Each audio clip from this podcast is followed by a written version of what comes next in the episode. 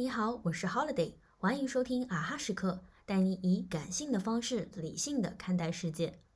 上周我在为另外一档长播客持续渗透策划一期情人节特别节目，想要采访都市中处于不同情感状态的年轻人，聊聊他们的恋爱观。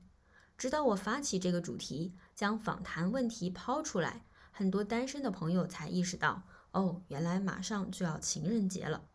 是的，上周是春节后开工的第一周，大家都有很多工作要处理和完善。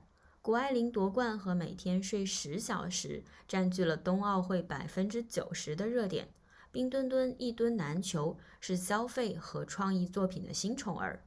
在这些更新鲜、更快速迭代的信息中，如果你是单身，那么情人节这个节点并不会特别的引起你的注意。再说一个很有趣的例子，王老吉和加多宝这几年一直在争夺谁才是正宗红冠凉茶的第一名。这两个品牌的官司不断，可奇妙的是，原本排在第三的和其正却基本退出了大众的视野。去年我很喜欢的一款音乐 App 虾米音乐停止了运营服务，我一度以为它很小众，可后来才发现，其实它在整个音乐 App 市场排在第四位。我想通过以上的几个例子，简单的回答这个问题：人都会关注哪些信息？第一。是和自己相关的信息。如果你是单身，并且没有想脱单的计划，自然不会过于关注情人节这类节日。根据现在的流量算法，大概也不会收到太多这方面的广告推送。第二，是有争议或存在竞争性质的信息。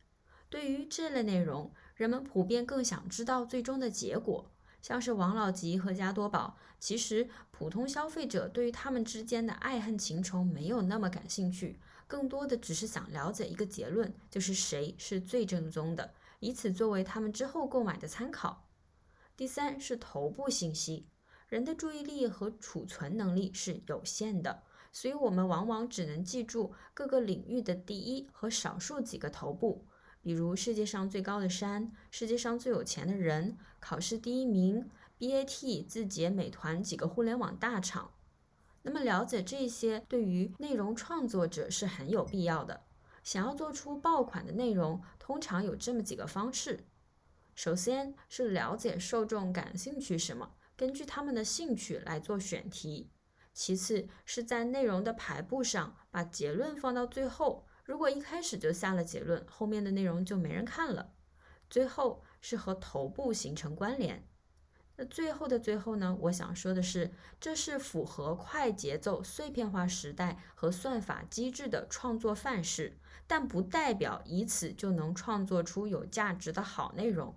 作为一个自由职业者，我需要懂得一些方法来满足工作需求，但是在创作自己真正的作品时，也会放下所有的套路。希望你心里也有一个基准。